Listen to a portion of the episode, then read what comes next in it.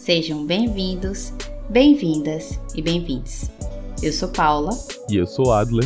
E está começando agora mais um episódio do Diálogos de Política Exterior, seu podcast quinzenal sobre política externa brasileira.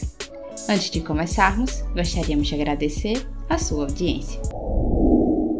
No episódio de hoje, falaremos sobre a autonomia estratégica e a política externa brasileira recebemos o professor doutor Jonathan de Araújo de Assis para explicar a importância de discutirmos a autonomia estratégica quando falamos da política externa brasileira e o que significa para um país ter esse tipo de autonomia. Além disso, conversaremos sobre os investimentos do Brasil nos setores de pesquisa e desenvolvimento e sobre o status do nosso país. Ele apresentaria maior dependência estratégica ou maior autonomia?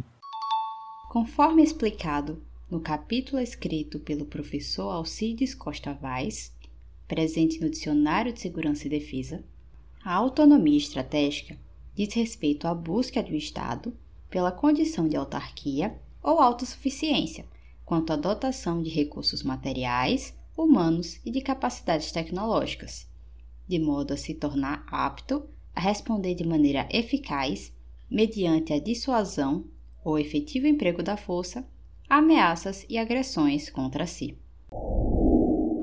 Além disso, como explica o autor, tal concepção evidencia também as ideias de independência e de desenvolvimento das capacidades industriais e tecnológicas. A independência estaria ligada à importância do emprego do poder nacional para, abre aspas, salvaguardar a soberania, assegurar a integridade da população, de seu território e dos recursos nele existentes. Fecha aspas. Já a centralidade do desenvolvimento de capacidades industriais e tecnológicas em bases nacionais seria identificada como condição primordial para o resguardo da segurança e da defesa do Estado.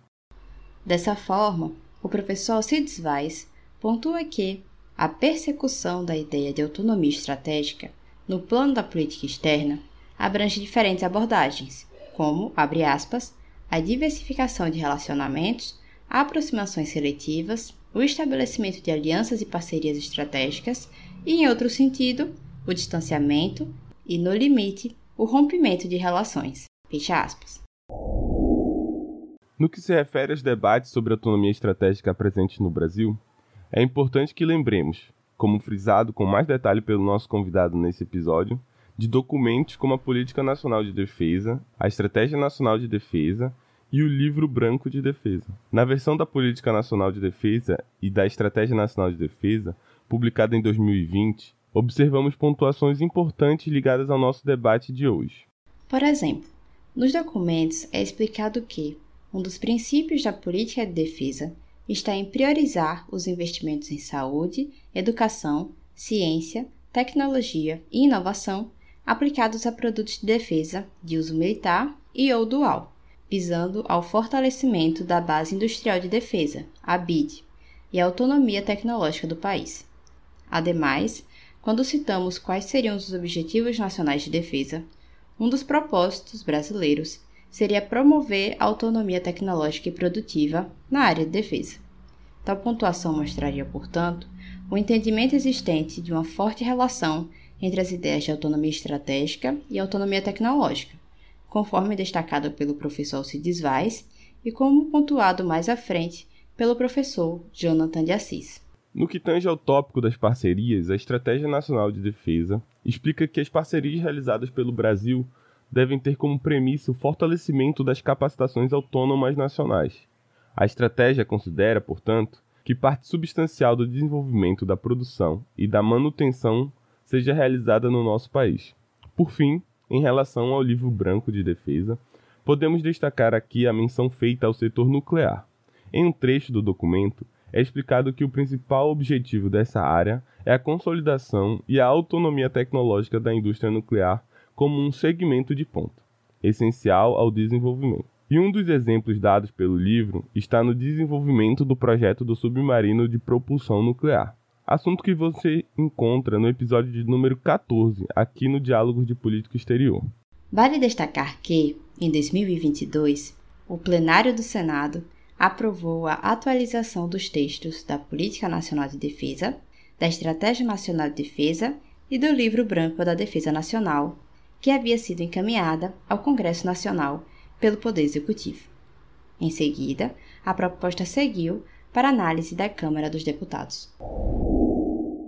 Além do desenvolvimento do submarino, outro projeto que chama a atenção quando falamos dos debates envolvendo a busca pela autonomia estratégica está no programa FX2, da Força Aérea Brasileira, que é voltado para o desenvolvimento e aquisição de novos caças para a FAB.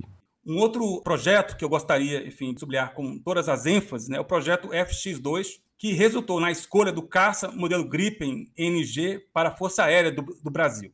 Esse é um exemplo de densa coordenação entre o Itamaraty, o Ministério da, da Defesa e o setor privado, no caso, a empresa Embraer e a sua parceira sueca, a Saab.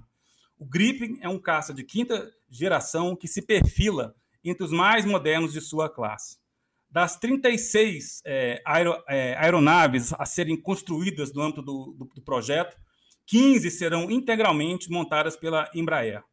Ponto que deve ser é, sublinhado nesse projeto é o aporte de tecnologia à indústria nacional e a modelagem de um tipo de, de aeronave às necessidades operacionais brasileiras. Desse modo, foi instituída, em 2008, a Comissão Gerencial do Projeto FX2, com o objetivo de conduzir os processos de aquisição de aeronaves de caça multipropósito, a serem incorporadas ao acervo da Força Aérea. Em 2015, Brasil e Suécia assinaram um contrato de financiamento para a aquisição e o desenvolvimento dos caças Gripen NG. O acordo comercial com a empresa sueca Saab incluiu a compra de aeronaves de combate, suporte logístico e compra de armamentos necessários a operações do caças. A assinatura do contrato concretizou, como afirma a página da Força Aérea Brasileira, uma aliança estratégica entre os dois países.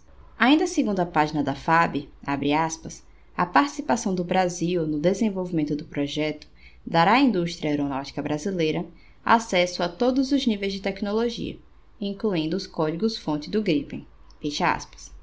Além disso, o programa de transferência tecnológica de 9,1 bilhões de dólares inclui itens como a integração de hardware, aviônicos, software, sistemas da aeronave e intercâmbio de conhecimento para os brasileiros.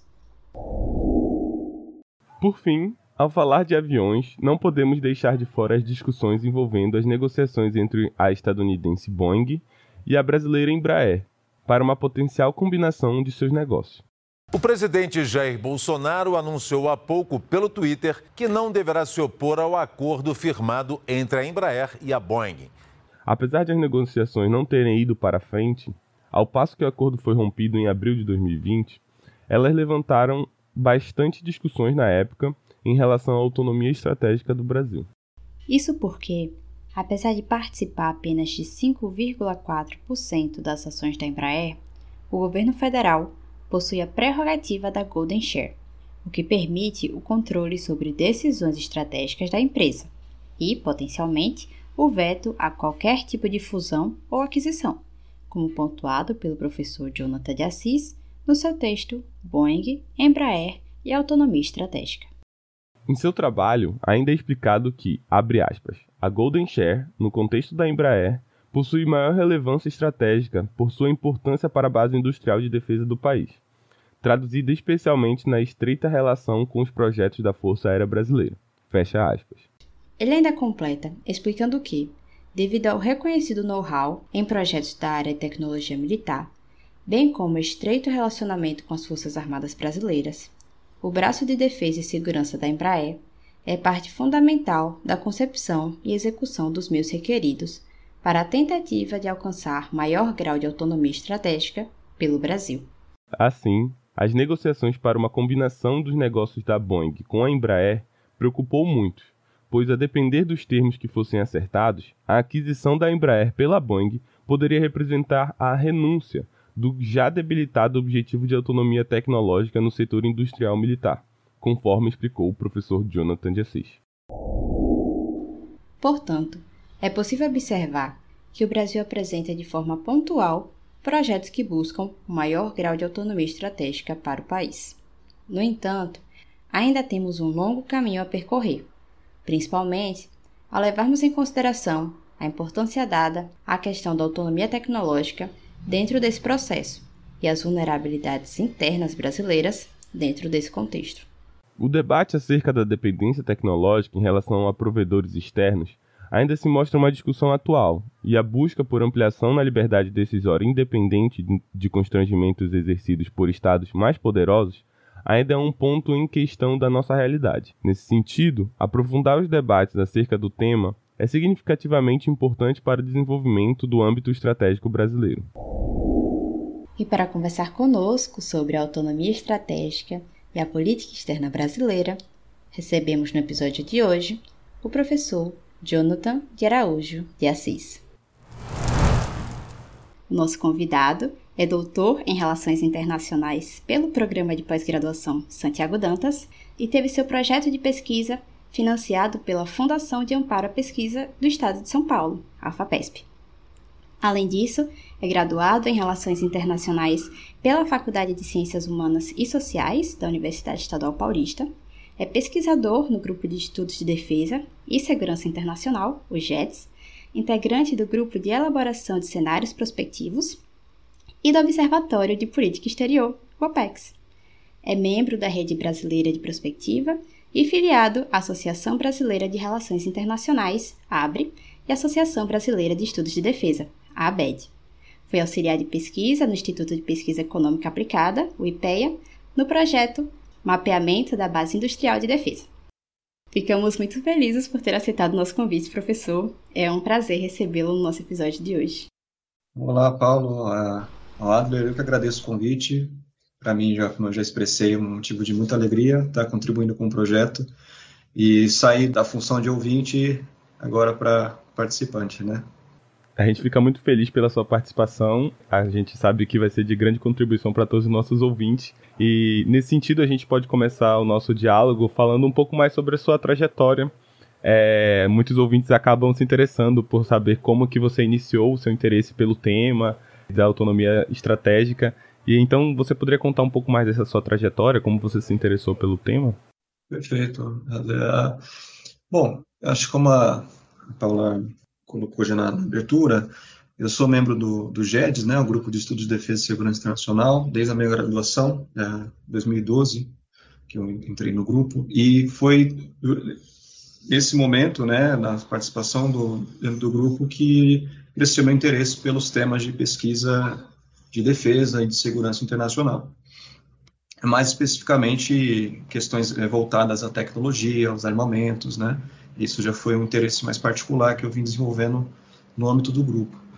Mas eu acho que o ponto que me levou a pensar a questão da autonomia estratégica, que foi um tema, um ponto que eu carreguei uh, desde a iniciação científica até a, a, minha tese, que foi quando eu de fato me debrucei sobre a questão, uh, foi a oportunidade de estágio de pesquisa que eu realizei uh, no projeto de mapeamento da base industrial de defesa. E ali uh, todo aquele meu interesse pela área de defesa de forma mais ampla, né, foi uh, se consolidando em torno de temáticas voltadas a questões de indústria, de economia, de defesa, de armamento, de tecnologia, uh, pra, voltada para a área militar, né, e, e por virtude desse projeto, eu tive oportunidade também de ter contatos com a área governamental, enfim, atores de diferentes setores, né, e algo que ficou bem claro para mim durante aquele período é, era a predominância assim desse argumento, né, dessa ideia da noção da autonomia estratégica. A autonomia estratégica, muitas vezes associada ao entendimento de autonomia tecnológica também, né, como um vetor de desenvolvimento, um vetor de, uh, de projeção do, do país. Então, uh, de certa forma, isso ficou ali, esse comichão, né, porque Uh, sempre pensei como, é, por vezes, esse discurso aparece de uma forma meio, meio dada, assim, como aquelas bicicletas de dois lugares, de dois assentos, aquela bicicleta tandem que chama, né? Normalmente casais em parques usam, então um vai na frente, outro atrás, então o argumento da autonomia, estrate... autonomia, autonomia tecnológica orientando a autonomia estratégica, algo como quase como natural. E, e, desde então eu passei a refletir sobre esses temas, né, e aprofundei isso mais na tese para discutir a, a amplitude dessa, desse objetivo e dos mecanismos, dos meios empregados, né, expressos nos documentos estratégicos brasileiros, sobretudo. Muito interessante saber sobre a trajetória, professor. A gente sempre fica curioso como estudante, né? Estamos na graduação e saber como é a evolução da carreira em relações internacionais. Eu dei uma olhada do mapeamento, achei muito interessante o trabalho com a IPEA. Então, é sempre muito legal saber um pouco mais sobre isso.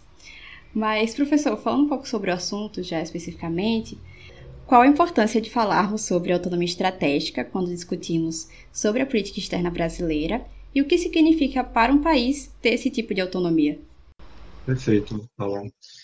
Eu acho que vale aqui, antes de, de adentrar o assunto, talvez contextualizar um pouco da onde que vem né, essa noção uh, de autonomia estratégica. É, claro, a gente pode remontar essa, esse entendimento de autonomia estratégica uh, muito antes, assim, mesmo até no, durante os governos militares, isso já, já começa a aparecer também, mas contemporaneamente foram assim durante o governo, o primeiro governo Lula, sobretudo, né, a partir da publicação de uma série de documentos estratégicos.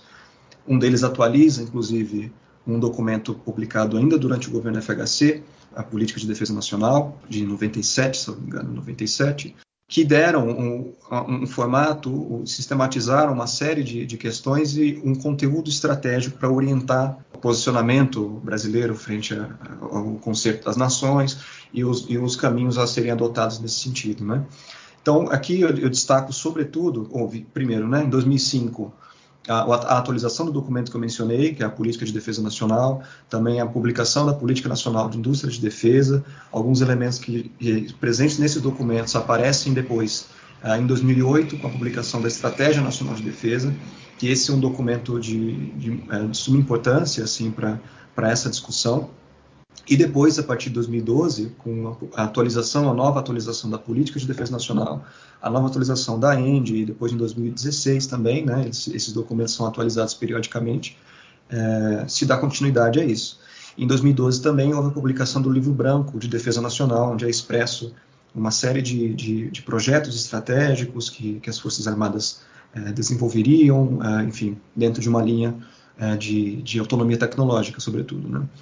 Então, é nesse, é nesse contexto que, é, que emerge esse, esse argumento mais forte, digamos, dessa autonomia estratégica, e, e esse momento histórico, né, em 2008, 2005, 2008, é, 2008 até 2012, sobretudo, é muito, é muito interessante e é preciso a gente entender o que estava é, se passando. Né? É, é, um contexto histórico que eu vejo, é, a gente pode destacar dois elementos que estavam presentes ali que são ah, decisivos. Assim, o primeiro deles, a percepção, do, do ponto de vista mais econômico, é, do país estar tá entrando num novo ciclo de expansão econômica, enfim, com o chamado boom das commodities e tudo mais. Né?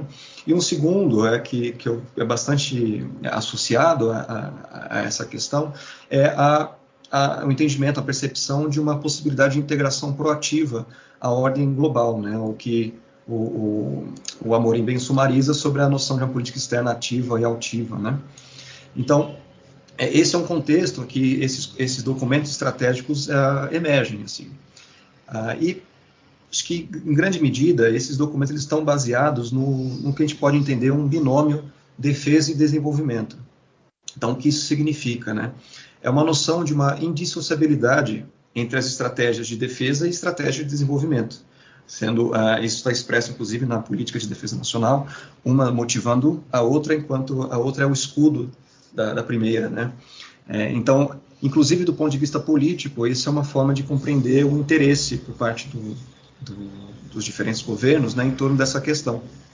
E o que vincularia essas duas estratégias, assim, fundamentaria essas duas estratégias, é justamente a noção da autonomia tecnológica, que forneceria esses subsídios tanto para a defesa quanto para a, a, estratégia, a estratégia de defesa, né, e a estratégia de desenvolvimento. Então, é, nesse sentido, é, a, a, a, independência de provedores externos, assim, de, de armamentos, de tecnologia para fins militares, seria um, uma variável que elevaria o grau de autonomia estratégica do país é, e que, portanto, seria entendido como essa condição para ampliar a liberdade decisória do país.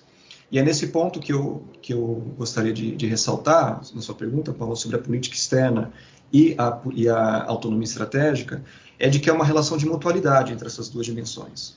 Então, enquanto a política externa seria a instância assim decisória dessa, sobre essa liberdade é, de decisão, a capacidade decisória, a autonomia estratégica ela pode ser entendida de duas formas, assim, tanto enquanto enquanto meio quanto enquanto fim. Eu trago até enfim uma, uma definição enquanto meio, que é justamente no sentido de ampliar esse espaço de ação, e enquanto fim, enquanto de, enquanto garantia de independência dos interesses nacionais.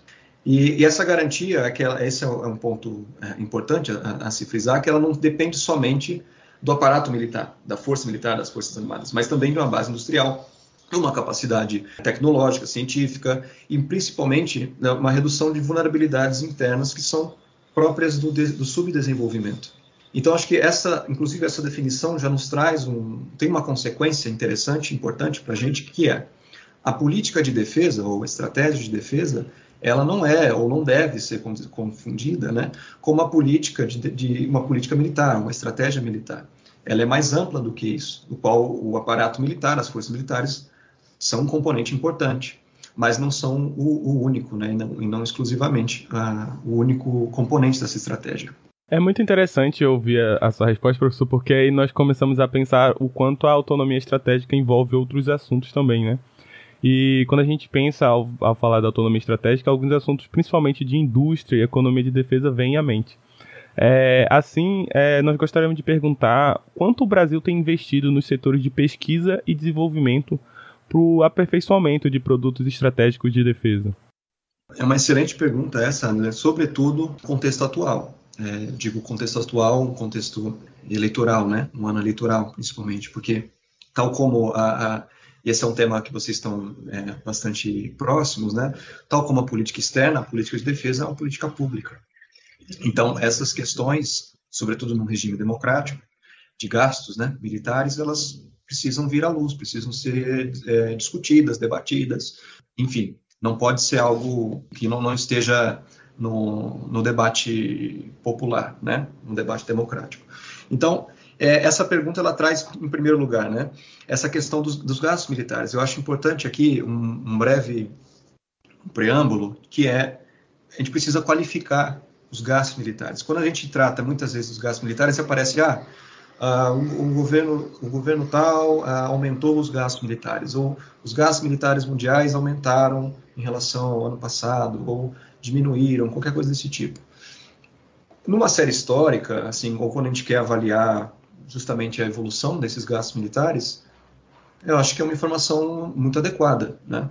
mas nos diz muito pouco sobre uma série de questões, uh, sobretudo quando a gente pensa num, num, contexto doméstico. Então, gastos militares, ou esses dispêndios da defesa, elas envolvem, englobam é, diferentes grupos de despesas, assim, que envolvem principalmente gastos com pessoal, uh, chamadas despesas correntes, investimentos, então, é preciso qualificar do, quando a gente trata desses gastos militares. E aí, entrando nessa pergunta, a importância de destacar os gastos com os investimentos é justamente porque nesse período, nesse, nesse contexto que eu havia mencionado, e implícito a esse, a, a esse argumento da autonomia tecnológica e autonomia estratégica que estão presentes nos documentos estratégicos, há uma noção de, de spin-off, de que uh, os, o, as inovações tecnológicas adquiridas, desenvolvidas no meio industrial militar, elas seriam a, apropriadas pelo, pelo setor civil industrial. Então,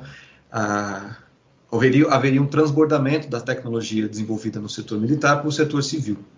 Isso, inclusive, está posto nas políticas industriais dos governos é, é, Lula e Dilma, né, que são contemporâneas a, a esse contexto do, desses documentos da, do setor da, da, base industrial de defesa como um vetor do desenvolvimento tecnológico. E é um ponto é, bastante questionável, para dizer o mínimo, quando a gente analisa diversos estudos. Há uma série de meta-estudos que analisam os resultados obtidos na análise desses spin-offs ou uh, outros impactos econômicos né, do, dos gastos militares. E os resultados são, para dizer novamente o mínimo, questionáveis. Assim, quando a gente analisa contextos como o do Brasil, ah, quando não são irrelevantes no sentido de favorecer o crescimento econômico ou o desenvolvimento industrial, muitas vezes apontam, indicam, na verdade, um, uma perda ou um custo é, econômico, né? Ao contrário, portanto, do que seria esse argumento do spin-off. E é nesse, é, é, é nesse contexto, justamente, no livro branco de defesa nacional, aparece o, o PAED, né, o chamado Plano de Articulação e Equipamentos de Defesa, que é uma, um, um mecanismo né, que, o, que o governo detém, né, o governo possui, para financiar e organizar a aquisição das capacidades das Forças Armadas, né, que elas entendem coerentes com, ou indispensáveis com a capacidade de defesa, mas principalmente com a elevação de um status internacional do, do país, né, do Brasil. E aí o, o, o PAED, no, em 2012, ele havia previsão de gastos em, em 20 anos, né, então está se aproximando do que seria o, o fim desse, da, do, da previsão do PAED, 2030, é, de 400 bilhões de, de reais em 20 anos. É, portanto, por ano é, seria mais ou menos 20 bilhões por ano em investimentos. E a gente passou, e tem passado, muito longe dessa, dessa expectativa, né? Para ter uma noção, enfim, desde nos últimos 10 anos, assim, os gastos, os investimentos flutuaram entre 4 e 5 bilhões por ano, né? Em 2015 algo em torno de 2 bilhões aproximadamente, e 6 bilhões em 2018. Isso é, é gastos correntes, né? E quando a gente analisa o orçamento, é, os gastos militares, né, o orçamento da defesa, por custos, por grupos de despesa, a gente observa como os investimentos é uma fatia muito baixa, é, sobretudo em relação aos gastos com pessoal e encargos sociais, que envolve os gastos com salários, com soldos, previdência, etc. Isso não é, não é um fenômeno atual, um fenômeno é, recente, né? Eu digo, a gente pode retomar isso pelo menos desde os anos 2000. Essa, a, a fração dos gastos dos investimentos dificilmente passa de 10%. Alguns momentos, assim, sobretudo nesse período de publicação desses documentos que eu mencionei, 2008, 2009, até 2013, passa de, de, de 10%, né? quase a chegar a 20% em, em 2012. Mas desde então isso vem, é, vem caindo, essa fração vem caindo e passa e, e não, não chega a 10%, então a gente fica com, com a margem ali entre 8% entre 6%. Enquanto os gastos com o pessoal, os encargos sociais, estiveram sempre muito próximo de 70%. Ali. Então, a, a, mais recentemente, desde 2020, 75% para mais, né? O, o, atualmente, assim, esse ano, que ainda não, obviamente não, não se encerrou, os gastos com pessoal e encargos sociais estão em 78%, assim, que é a maior percentual da, na série histórica, né, desde 2000. Obviamente, isso não, o ano ainda não, não se encerrou. Esses são dados do, do CIOP, que é, enfim, um órgão de, do, do orçamento, né, são dados públicos. Então, é, essa é a dimensão dos gastos em investimento, né, do, do orçamento de defesa. É muito interessante quando a gente fala sobre o assunto de gastos, perceber a diferença, a discrepância entre os gastos com o pessoal e os gastos com investimento. E eu acho que isso pode até levar até a nossa última pergunta da entrevista sobre maior dependência ou maior autonomia do país. Nós gostaríamos de saber, professor, na sua percepção, se o Brasil seria um país que apresenta maior dependência estratégica ou maior autonomia. E caso tenhamos maior dependência, quais seriam as medidas que o senhor enxerga que seriam necessárias de serem tomadas para que nós possamos elevar esse grau de autonomia estratégica do país? Sim, é, eu acho que, primeiro, em primeiro lugar, são duas coisas. O primeiro, o primeiro lugar é que a, as transformações tecnológicas identificadas e incorporadas aos armamentos, aos sistemas de armas, né, os chamados sistemas de armas modernos, torna esse objetivo de autonomia ou de produção autóctone é, muito difícil, para não dizer impossível, no sentido de que a, a complexidade de componentes envolvidos na produção torna muito difícil um país é, ter o conhecimento, a capacidade industrial tecnológica para produzir integralmente um sistema de armas. Então, é muito comum ah, que, um, um, um, por exemplo, na, na, na, construção de uma aeronave militar, a importação de componentes de parceiros de outros países, que vão desde, por exemplo, o sistema de aterrissagem ao, ao, ao motor, a aviônica do, daquela aeronave, né? Eu acho que um exemplo bem didático assim para a gente, né, e que está é, presente no nosso debate público, é o projeto do KC-390 da, da, brasileiro, né, da, envolve a Força Aérea Brasileira, hoje tem o nome da o C-390, o Millennium, da Embraer, e foi feita em parceria com outros países, como Argentina, Portugal, República Tcheca, e cada um desses parceiros foi responsável pela produção, né, enfim, e a, o envio de cada, cada um dos componentes, componentes distintos. Então, e mesmo se a gente parar com a produção de motores, hoje em dia quem tem o país que tem capacidade de produção de motores para aeronaves desse porte é muito restrito o número de países. Então, essa produção autóctone é, de armamentos, como eu disse, é muito difícil, se não inviável, né? Sobretudo nesses segmentos de maior intensidade tecnológica. Acho que esse é o primeiro, o primeiro ponto. E o segundo é pensar uh, o que, que a gente está entendendo por dependência estratégica e, por consequência, por extensão, por autonomia, autonomia estratégica. Porque dentro de uma perspectiva que parte da literatura vai chamar de uma tradição norte-americana, uh, que se utiliza de uma, de uma concepção eh, dos dependentistas latino-americanos, né? A dependência é uma variável passível de mensuração, por exemplo. Então, ela estaria mais no nível de uma interdependência complexa do que de uma outra forma. Enfim, eu vou, vou chegar nesse ponto como os dependentistas tratariam. Então, nesse sentido, a, a elevação do grau de autonomia nesse ponto poderia ser, por exemplo, um caminho para a elevação desse grau de autonomia, poderia ser, por exemplo, a diversificação de parceiros, a diversificação de, de de fornecedores de armamentos, de componentes para produção e tudo mais. Em termos de sistema de armas, por exemplo, no, no, nos últimos 10 anos, ou pelo menos desde 2005, né, mais de 10 anos, a Europa tem sido, os países europeus, né, têm sido os principais fornecedores de armamentos para o país, para o Brasil, com destaque para a França, né? E os, vem em seguida os Estados Unidos, com mais ou menos 20%, a Europa com algo em torno de 65%, entre 65% e 70%, algo assim. Então, um caminho desse sentido, dentro dessa perspectiva, seria diversificação de parceiros. Mas eu entendo que essa é uma, é uma leitura uh, simplificada do problema. Porque há uma, uma, outra concepção sobre dependência, e aí dentro de uma tradição dependentista, dos, dos chamados dependentistas latino-americanos, né, e por extensão dos, do, novamente, dos chamados autonomistas, de uma escola da autonomia sul-americana, que aqui eu destaco o Hélio Jaguaribe, brasileiro, né, e o Juan Puig, da Argentina, que muito se, uh, se inspiraram nesse debate dos dependentistas. Então, a dependência, ela, é, e, e, também esse, o subdesenvolvimento nesse, nesse contexto, ele não é uma etapa, por exemplo, de uma modernização, né, como entraria numa, na ideia da, do, do Rostel, né, de uma teoria da modernização. O subdesenvolvimento, ao contrário de uma etapa, é uma condição. Então, o desenvolvimento, né, nesse contexto, e o subdesenvolvimento são duas facetas de um mesmo processo. Então, não, não caberia é, somente um, enfim, um, um trabalho, um, um, um, empenho nesse sentido de avançar estágios do desenvolvimento, né, para elevar um grau de autonomia, por exemplo. Então, nesse sentido, é preciso, pensando a partir dessa perspectiva sobre a dependência e adotando as categorias de análise que o Jaguaribe e o Puig desenvolvem, a gente precisa pensar o que eles chamam principalmente as condições estruturais, assim, então, o que eles chamam de permissibilidade internacional e a viabilidade nacional. Em termos de uma permissibilidade internacional, seria aquele conjunto de, uh, de capacidades para se evitar uma coação uh, externa frente ao, ao país que está empreendendo uma estratégia autonomista. Né? Em termos de viabilidade nacional, um conjunto de recursos humanos, tecnológicos, eh, naturais, para financiar, fomentar, subsidiar essa estratégia de autonomia. Mas nesse sentido, então esse seria um caminho, né, que, que esses autores indicariam para se elevar o grau de, de, autonomia estratégica.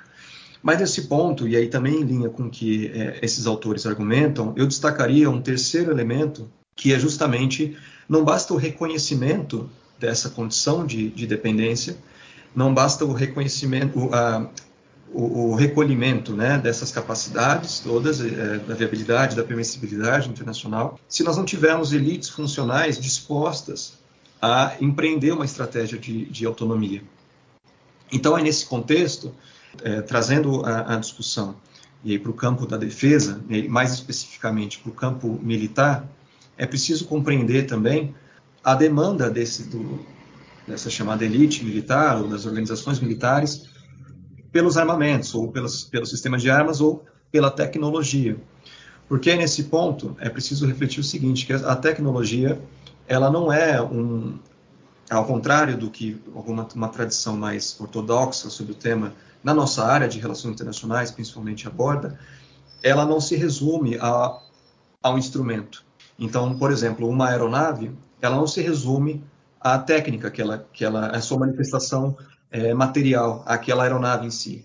Ela é, é, aquilo é um símbolo, aquilo representa um conjunto de, de, de formas de organização cultural, formas de organização social, formas de organização produtiva que estão acopladas àquela técnica. Então, a tecnologia pensada de uma forma ampla, ela engloba um escopo que vai além daquela manifestação mais óbvia, que salta aos olhos, né, uh, do, do, material, que muitas vezes é uh, confundido com a própria tecnologia.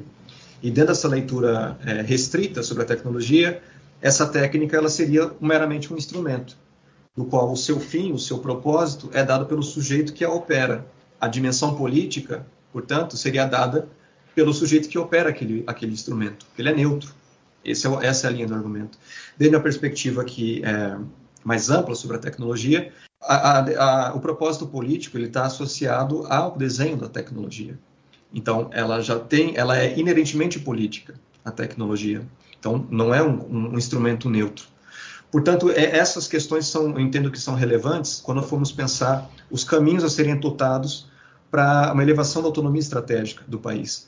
Porque a partir dessa perspectiva, eu acho que somente a partir dessa perspectiva é possível refletir sobre se os caminhos adotados eles são, eles nos encaminham de fato para um, um, grau elevado de autonomia estratégica ou se eles são, na verdade, ao contrário do que do, do que parece, né, enfim, do que do que buscaríamos um, um acordo tácito com a dependência estratégica, com a dependência em primeiro lugar e, portanto, com a dependência estratégica.